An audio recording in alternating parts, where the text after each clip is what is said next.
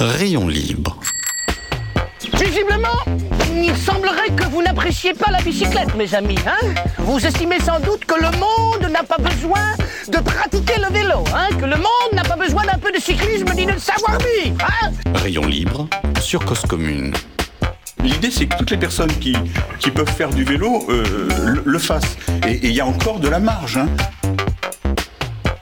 Que le vélo, c'est tellement euh, un outil qui rend libre. Rayon libre, présenté par Jérôme Sorel sur Cause Commune. Bonjour à tous, bonjour à toutes, bienvenue sur Rayon Libre. Merci à Belle Guggenheim qui viendra conclure l'émission. Merci Cause Commune 93.fm. Merci Olivier Gréco, le directeur de l'antenne. Merci aussi à vous, auditeurs, auditrices, pour votre fidélité. Alors aujourd'hui, on va parler un peu de freestyle. Le freestyle, c'est du style libre, c'est de la figure libre. C'est un adjectif qui est souvent utilisé dans le sport ou la musique. Cela décrit une activité au cours de laquelle le participant ou la participante laisse libre cours à son inspiration, s'affranchit des règles pour proposer une prestation en dehors d'un cadre, d'un ensemble de règles.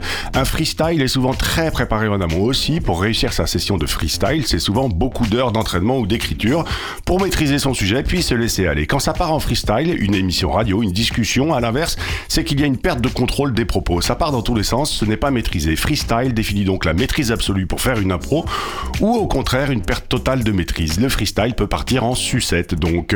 Aujourd'hui, ben, on va essayer de pas partir en sucette, on va tenter de maîtriser le déroulé de ce rayon libre. On devrait y arriver. J'ai au micro l'un des plus grands spécialistes français, mondial, du BMX, du bicross. Il pédale et accompagne le développement de cette discipline, le BMX, qui est bien plus qu'une discipline, c'est une culture, c'est un art, c'est un art de vivre. D'ailleurs, est-ce en devenant BMX que le bicross est devenu une culture? On a déjà abordé le BMX dans Rayon Libre, on a reçu de grands noms, Mathias Dandois, Anthony Jean-Jean, Manon Valentino à ce micro. D'ailleurs, il serait peut-être temps que nous recevions aussi d'autres représentants, par exemple des représentants du trial, du bike polo, du vélo artistique. On va s'y atteler. Pour l'heure, avec Alain Massabova, Faisons un saut dans 40 ans d'histoire du bicross parce qu'il vient nous présenter son livre.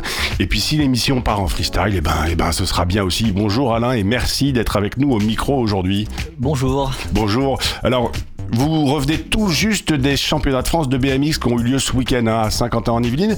Vous étiez jury du flat BMX, hein, si je me trompe pas. Oui, voilà, euh, bah, je reviens juste, c'était hier soir. On a, on a fait, euh, il y avait la compétition, le championnat de France euh, officiel, et voilà, j'étais juge là-bas, oui. Vous étiez juge là-bas. Ça fait des années que vous faites le juge, le juré sur les compétitions de BMX ou pas? Bah oui, oui, ça fait très longtemps parce que en tant que rider pro, j'ai toujours été juge aussi à côté.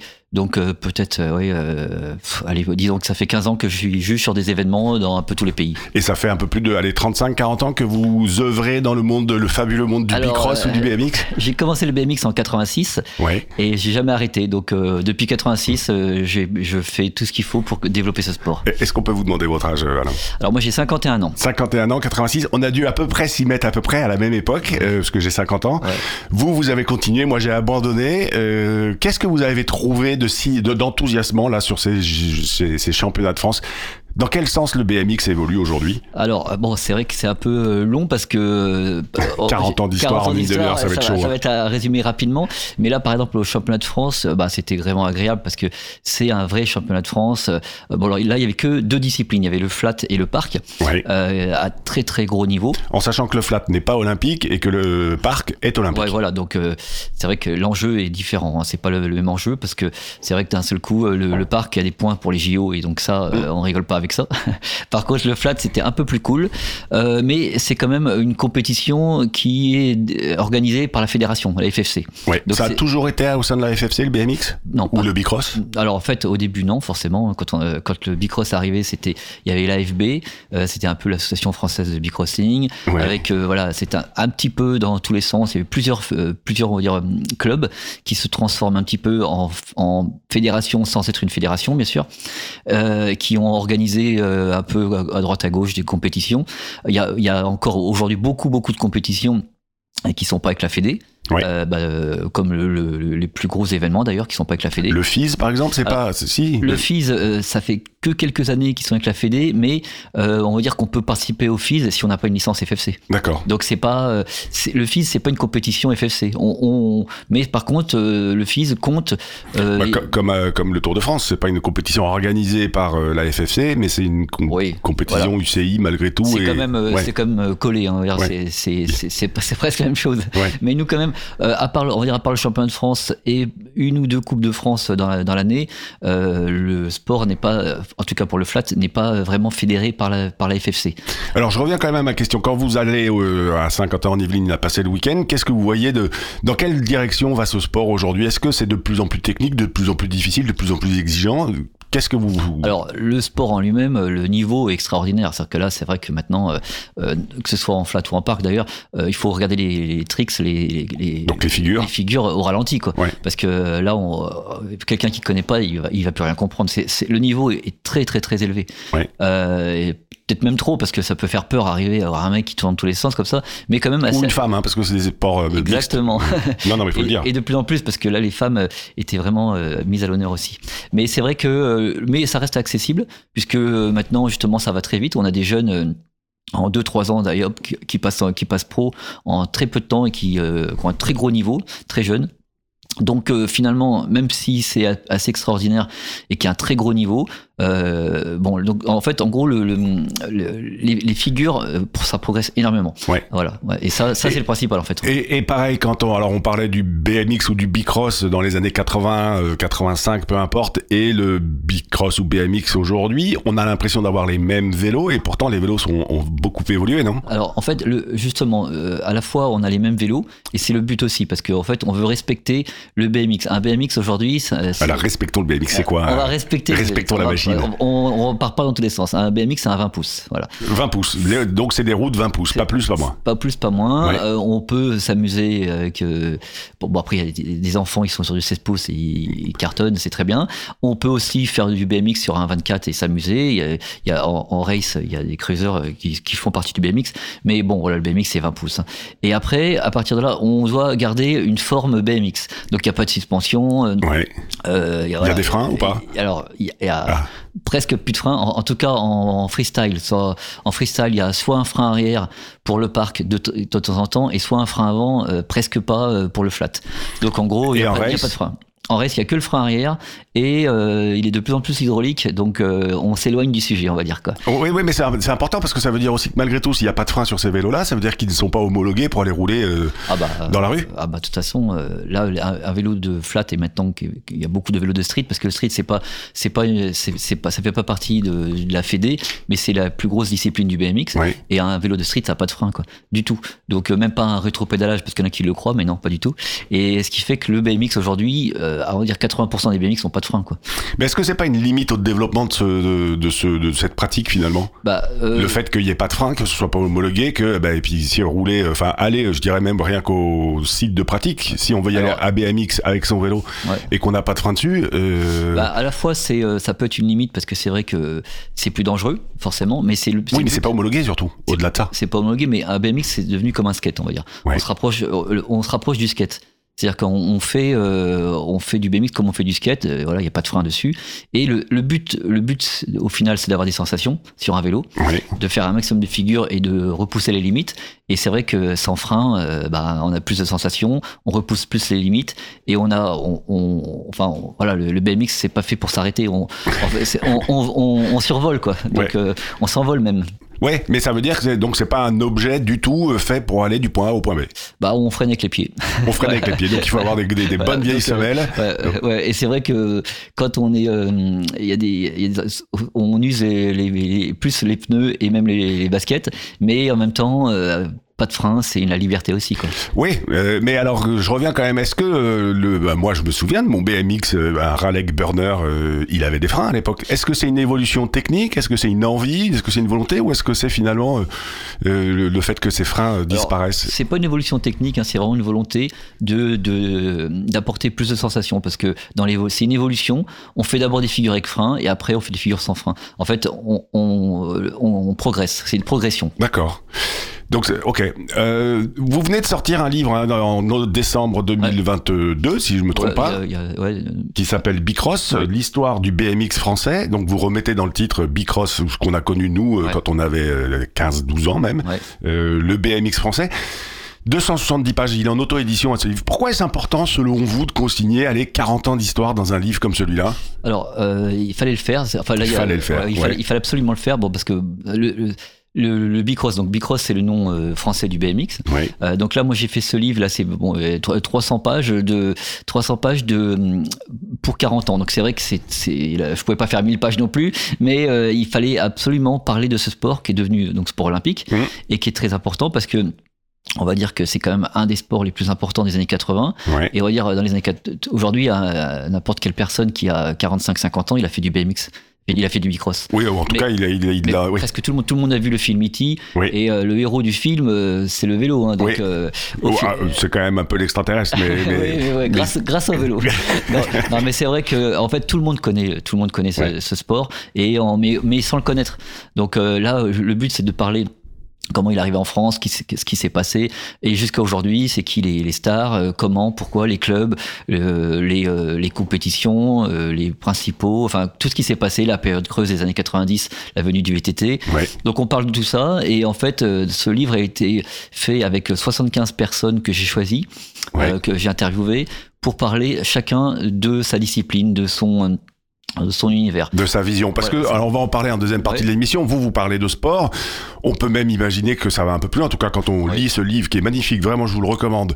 Euh, on parle aussi de culture, on parle aussi Oui. de musique, on parle aussi de graphes, on parle aussi d'art- de streeture, enfin de, de- de- d'art urbain, etc.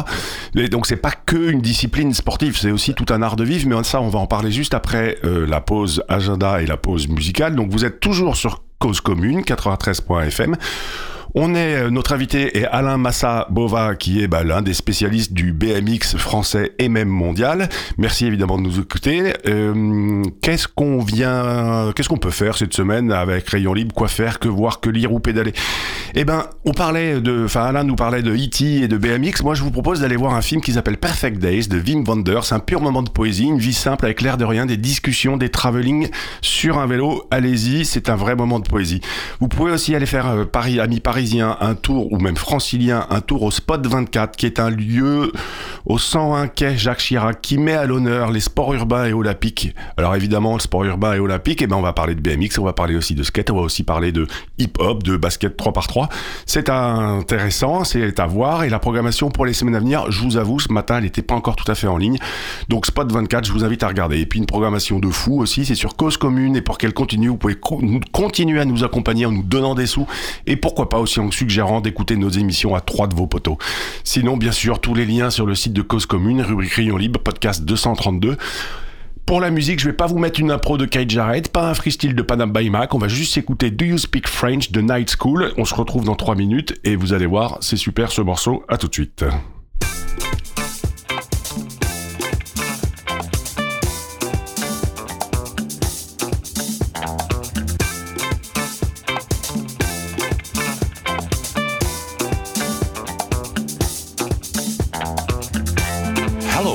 Girls.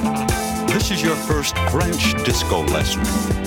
Now, how do you say love?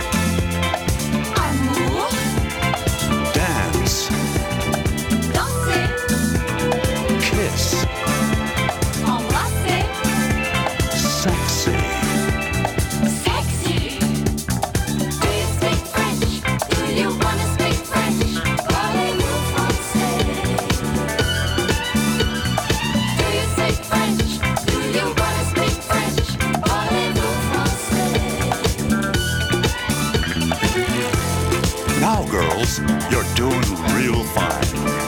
Now, what about these words?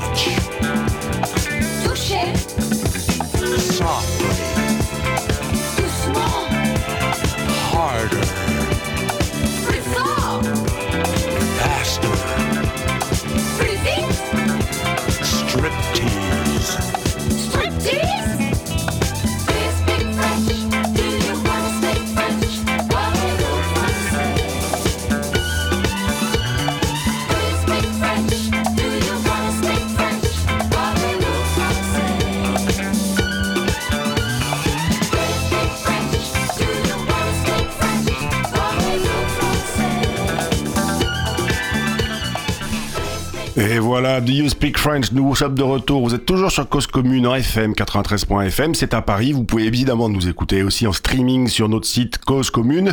Vous pouvez même parfois nous trouver sur euh, les différentes applications de podcast. Bon là, il faut un peu chercher. Euh, nous sommes de retour avec Alain Massa-Bova, qui est le spécialiste Bicross et BMX que le monde nous envie. Alain, ce que je disais juste avant, vous avez sorti un livre, donc Bicross en, auto- en auto-édition, 270 pages, à propos de BMX ou de Bicross. Juste avant la pause musicale, vous vous parlez de sport, comme moi j'ai envie de vous faire parler de culture de BMX ou du Bicross. Votre livre, c'est quand même bien plus que 40 ans de consignation d'un sport. Alors bien sûr, euh, c'est- c'est euh, c'est pour nous c'est même pas du tout un sport parce que c'est c'est un mode de vie tout simplement puisque euh, comme euh, c'est des sports qui sont vraiment intenses donc on, on vit BMX. hein. On respire BMX, Voilà, on respire ouais, BMX. Donc ouais. c'est vrai que pour nous bon bah c'est c'est aussi, euh, c'est aussi un sport extrême, mais c'est aussi un sport de rue. Ouais. Donc, euh, on, nous, euh, enfin, en tout cas pour le flat ou pour le street ou pour d'autres disciplines, on a appris dans la rue. On a entre potes. Entre potes. Et, et- et quel est- quels sont, selon vous, les ingrédients qui font que le BMX est passé d'un passe-temps, entre guillemets, d'ado à une véritable culture telle qu'on la connaît ou on l'a connue? Bah, en fait, comme beaucoup euh, de sports aujourd'hui, c'est parti d'un délire, euh, tout simplement, euh, d'un petit truc comme ça. On, voilà, on, alors on est parti à faire le con sur un vélo, lever la roue avant, enlever Ouais. les mains, et puis petit à petit, on, de plus en plus de, de plus en plus de figures, de plus en plus de, de niveaux, et puis euh, ça devient un vrai sport. Et à partir du moment où ça devient un vrai sport, bah, il y a, il y a la, la Fédé, l'UCI euh, qui Ouais. rentrent en jeu et qui disent bon bah c'est un sport. Et là, bam, c'est parti. On, on part dans les compétitions officielles, alors qu'il y a toujours eu des compétitions. Ouais. On a, compéti- on a commencé par des compétitions euh, locales euh, dans la rue, jusqu'aux compétitions un peu internationales dans tous les pays. Et euh, c'est c'est devenu donc, donc d'une passion, on va dire, d'un délire entre potes où on s'amuse à faire les conneries, quoi. Euh, c'est devenu un sport officiel euh, et devenu même un sport olympique. Est-ce que, parce que c'est un peu ce que je disais en introduction, on parlait de freestyle. Le freestyle, c'est s'affranchir des règles. En devenant sport olympique, il faut se remettre dans des règles. Est-ce qu'il n'y a pas un peu une antinomie là? Alors bien sûr, c'est une, une grosse contrainte et c'est d'ailleurs euh, une des raisons pour laquelle la Fédé euh, est pas encore euh, vraiment euh, acceptée dans notre milieu. Euh, on fait vraiment, alors pour notre partie, on fait vraiment du freestyle, donc on n'a rien imposé. On fait exactement ce qu'on veut sur un vélo, euh, comme on veut. Donc c'est pour ça dire qu'il y en a qui font euh, que de la roue avant, de la roue arrière, et qui font ce qu'ils veulent avec frein, sans frein.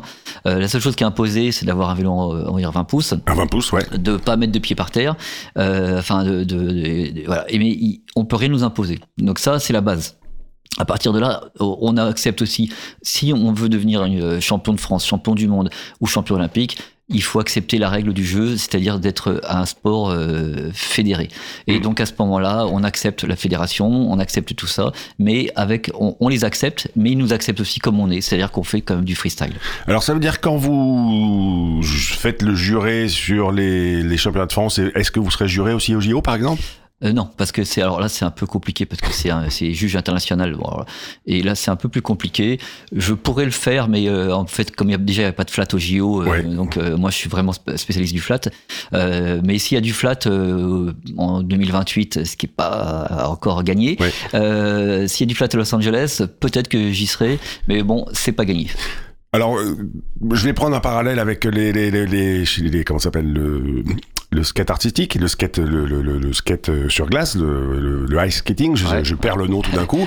Euh, Il y a des figures imposées et des figures libres. Ouais. Aujourd'hui, en freestyle, en freestyle sur le flat ou même en, dans le parc, est-ce qu'il y a des figures imposées et des figures libres? Alors, alors, la différence justement au patinage artistique, Voilà, euh, qui est- le patinage. Euh, c'est que eux, ils ont, ils ont cette contrainte de, Ouais. de figure imposée. Nous, on l'a pas. D'accord. Alors, effectivement, on fait quand même. Il y a des figures, on va dire, qui sur lesquelles on peut pas pas échapper. En parc, euh, s'ils font pas un backflip, un flair, un, un Donc un 3, backflip, c'est un 3, saut voilà. arrière, un 360, c'est Voilà, faire un, 360. un tour En d'hélicoptère. fait, ouais. bon, on- n'est pas imposé, on fait ce qu'on veut. On fait Ouais. vraiment ce qu'on veut. Mais si on veut gagner, il y a quand même des figures sur lesquelles euh, on peut pas, y- on peut pas échapper. quoi. Et donc ça, il y a un briefing avant les- avant l'épreuve en disant, euh, nous, ce qu'on vous impose quand même malgré tout, c'est ça? Non. pas du tout. Alors, il n'y a aucun briefing euh, sur les riders et sur les juges. Moi, par exemple, je juge beaucoup de compétitions. Il n'y a jamais personne qui va me dire ce que je dois faire ou ce que je dois écrire.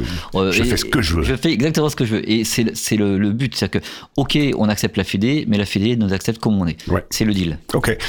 On parlait de- de- d'un art, d'une culture. Alors on voit de la photo, on voit du graphisme, on voit euh, aussi des- du tatouage, on voit de la musique. Enfin tout ça, il y a tout un arc. Enfin il y a toute une, je dirais, un écosystème. Enfin oui, une, une culture qui tourne autour. Est-ce qu'il y a un écosystème aussi autour du BMX ou du bicross aujourd'hui en France et dans le monde?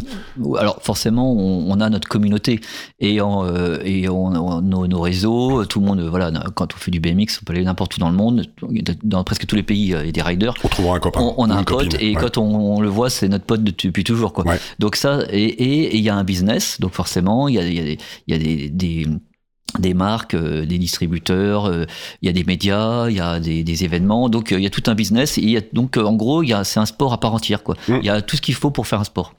Alors c'est ce qu'on se disait un peu avant de descendre en, en- là en régie et en studio. Je vous disais, mais moi je, alors, pourtant je suis quand même dans l'univers du vélo. À part euh, dans la grande ancienne bleue, euh, des BMX, j'en vois pas en vente dans les magasins. Où est-ce qu'on trouve un, un- un vélo de BMX aujourd'hui si euh, bah, c'est bientôt Noël, no- notre enfant euh, a envie de s'y mettre? Alors il faut, bon, c'est un peu, c'est vrai que à la fois c'est dommage, mais il faut euh, fouiller un petit peu. C'est-à-dire Ouais. qu'en fait, il faut absolument aller que dans les pro shops, voilà. Il y en Ou a- Internet même pas? Sur internet, mais euh, internet, euh, il y a de tout. Il faut euh, du conseil voilà. surtout, c'est ça? Et puis il faut avoir un, un pro shop. On va acheter un vélo à la bonne taille, euh, le bon vélo pour la bonne discipline, parce qu'en général les mecs ils vont ils arrivent, ils vont acheter un vélo polyvalent Ouais. et ils vont rien faire avec. un, un vélo euh, bon partout mais mauvais partout aussi. Voilà, c'est ça exactement. Il faut trouver le vélo qui, qui nous correspond. Et là, il faut aller dans un pro shop. Et alors, Et alors les pro shops ils sont où alors, il y en a un là pour de Montreuil qui est très bien. Ouais. Il y en a un à Montpellier. Il y en a un euh, à Caen. Ouais. Euh, il y en a à Bordeaux. euh, il y en a, bon, il y a- Un peu dans, un dans chaque il y grande Il y en ville. il y en a, il y en a. Et Mais alors pareil, on trouve en allant sur internet. Et, et alors quelle est la différence entre un bon vélo euh, qu'on trouve chez dans un pro shop C'est quoi le prix d'ailleurs? Alors, un, un bon vélo, ça, commence à 500 euros. Un bon vélo de Voilà, BMX. un mais un bon, un bon BMX, ça commence à 500 euros, mais c'est un, un très très bon vélo. C'est-à-dire que c'est un vélo qu'on va garder 10 ans. Ouais. Donc, euh, il y a, c'est un prix. Ça commence à 500 euros, maximum 1500 euros, grand maximum, parce que Ouais. voilà, en moyenne 1000 euros, c'est le top. Et par contre, c'est un vélo qu'on va garder 10 ans, qu'on aura presque toute sa vie, quoi. Ouais. Donc, euh, Faudra de temps en temps changer la chaîne, de Ouais, temps en temps changer le pédalier voilà, et encore. Voilà, il y a des, pneus. du consommables, on a les pneus, voilà. Mais sinon, euh, euh, c'est finalement, c'est super intéressant parce que pour 500 euros, vous avez un vélo, euh, c'est comme super rentable finalement. Ouais, sauf qu'on a un vélo sur lequel on n'a pas le droit de rouler pour aller sur la route, sauf si on met des pneus des, des Mais, freins. mais on le fait quand même. Mais vous le faites quand même. Oui, oui. Après, chacun, chacun Non, non, fait. mais il n'y a pas de. y a- Enfin, voilà. si- euh, après, voilà, faut s'arrêter un peu à- au feu quand même, à la limite. Et euh, bon, on n'est pas non plus des vandales, quoi. Oui, mais alors, ce qui est, euh, revenons quand même sur ce, ce, ce- l'importance d'avoir un vélo euh, bien conçu. Quand on achète moins cher, c'est quoi? On a un vélo qui est un peu une saucisse, qui Alors, casse, qui un est pas bien? à 200 euros dans, les supermarchés. Ouais. Euh, forcément, il n'est pas adapté, il va être trop lourd, il va être mal foutu, euh, il va casser. Ouais. Et, et pour, pour ce qu'on en fait, un vélo qui casse, c'est très dangereux parce Ouais. que Ah bah oui, oui. euh, on fait un saut euh, et on casse, on, prend, on rentre le guidon dans le bide. Donc, euh, un vélo à 200 euros, un BMX, un, un BMX à 200 euros, c'est euh, c'est un piège. C'est il faut pas le faire parce que en fait, finalement, le vélo va être trop lourd, il va pas être adapté. Donc, le mec qui va acheter ça. Il va essayer trois fois, il le BMX c'est pourri, j'en fais pas, il va se, il va se Ouais. mettre à faire notre sport. Donc c'est pas du tout, c'est c'est pas du tout une bonne idée. Et alors, on, pareil, quand on discutait avec Anthony Jean-Jean ou Manon Valentino ou même Mathias, ils nous disaient tous, euh, bah, plus ou- soit avoir appris tout seul dans leur jardin, euh, soit cette mis, enfin, c'était assez étonnant d'ailleurs la différence. Aujourd'hui, il y a des structures et des moniteurs et des structures pour apprendre un peu partout en France? Alors euh, bien sûr, et euh, donc Anthony Jean-Jean, il a commencé avec des gens qui étaient quand même assez importants, et aujourd'hui il est dans un club, le, le plus gros club là de à, à Sérignan, donc il a, il est quand même bien entouré. Mathias, il a commencé, on a commencé ensemble, donc euh, il est venu dans notre équipe tout de suite. Il, est, il était très très Ouais. jeune, et euh, en fait on l'a pris en main. Et souvent, euh, c'est des petits groupes qui se forment, et donc on on, on, on est tous ensemble. Donc en fait, on se fait des potes et à partir et après on monte tous ensemble. Donc Voilà, c'est une sorte de communauté. Alors on va écouter euh, Abel Guggenheim, le temps de sa chronique. Lui, il dit qu'il faut pas opposer les modes. C'est un autre sujet.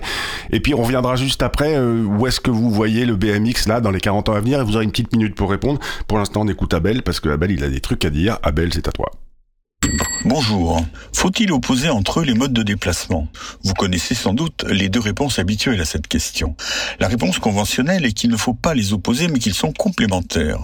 La critique classique de cette réponse est celle qu'on illustre généralement par l'expression la liberté du renard dans le poulailler, exprimant que cette liberté revient à accepter la domination du fort sur le faible.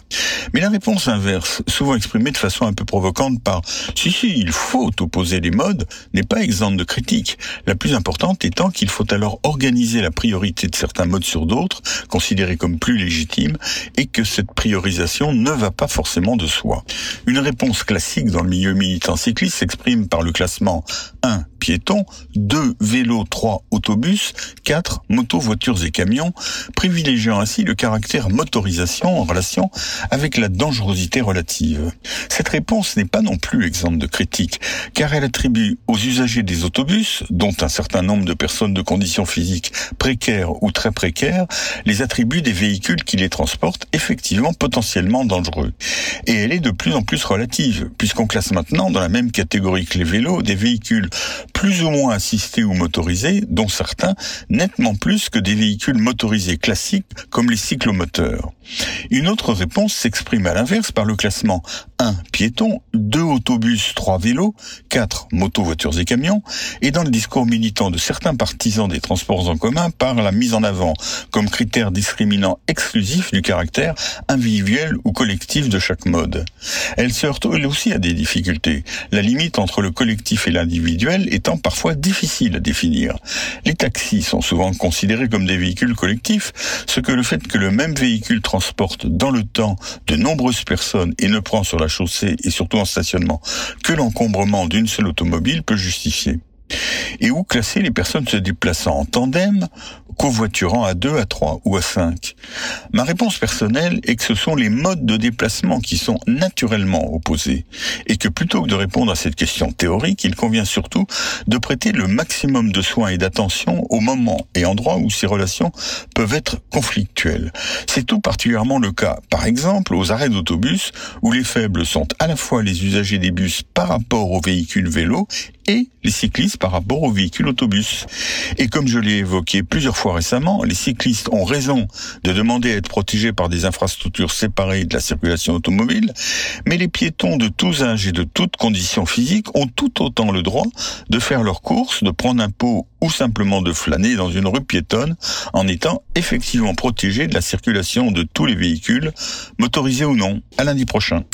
Merci beaucoup Abel. Euh, et oui, il faut pas opposer les modes ou faut les Je suis toujours sur Cause Commune, c'est toujours Rayon, Rayon Libre, pardon, on est toujours avec Alain Massabova qui vient nous présenter son livre Bicross, l'histoire du BMX français, 40 ans d'histoire. Euh, Alain, en quelques secondes, il va aller où le BMX selon vous demain? Alors le BMX va devenir de plus en plus, euh, je pense, un, un- un sport, avec toujours à côté une partie on dira, qui sera toujours un peu underground, qui restera dans la rue avec le street, euh, une partie un peu freestyle, plus, plus freestyle, mais on se dirige quand même vers un, sport, euh, le, un vrai vrai sport, euh, un sport olympique, et donc on va avoir un niveau et des clubs qui vont se monter, ça va devenir un sport euh, traditionnel presque. Qui va se structurer plus et qui va devenir de plus en plus euh, élitiste finalement et ben ça va devenir un, un sport avec ses clubs, euh, avec ses adhérents, et ça va devenir un, euh, pas élitiste, mais euh, qui sera un sport de haut niveau. Et pareil, euh, euh, euh, est-ce qu'on peut imaginer demain euh, avoir de plus en plus de structures, euh, de- de- d'espaces de pratique dans les villes? C'est prévu, C'est en place, c'est en route en tout cas. Et vous travaillez dessus Oui, on est tout, bah forcément ça va pour le, ça va avec le développement. D'accord. Eh ben écoutez, merci beaucoup Alain. Merci beaucoup. Auditeur, auditrice, vraiment je vous recommande Bicross, l'histoire du BMX français. Vous pouvez le trouver sur internet encore et je Ouais. sais que vous repartez sur une nouvelle édition. Oui, bicrossbook.com. Bicrossbook.com, voilà, le message est passé. Merci Alain Massabova. Merci Euh, Bicross, l'histoire du BMX, un livre magnifique. Auditeur, auditrice, n'oubliez pas d'aller pédaler parce qu'une journée sans pédaler est une journée gâchée. Et nous, nous pédalons jusqu'à la semaine prochaine. On va causer OpenStreetMap et une une bande FM sans cause commune. Je vous le rappelle, c'est une bande FM inopportune. Alors n'oubliez pas, vous pouvez donner. Restez sur 93.fm, cause commune, il est 14h30 dans 5 secondes et je vous dis à la semaine prochaine.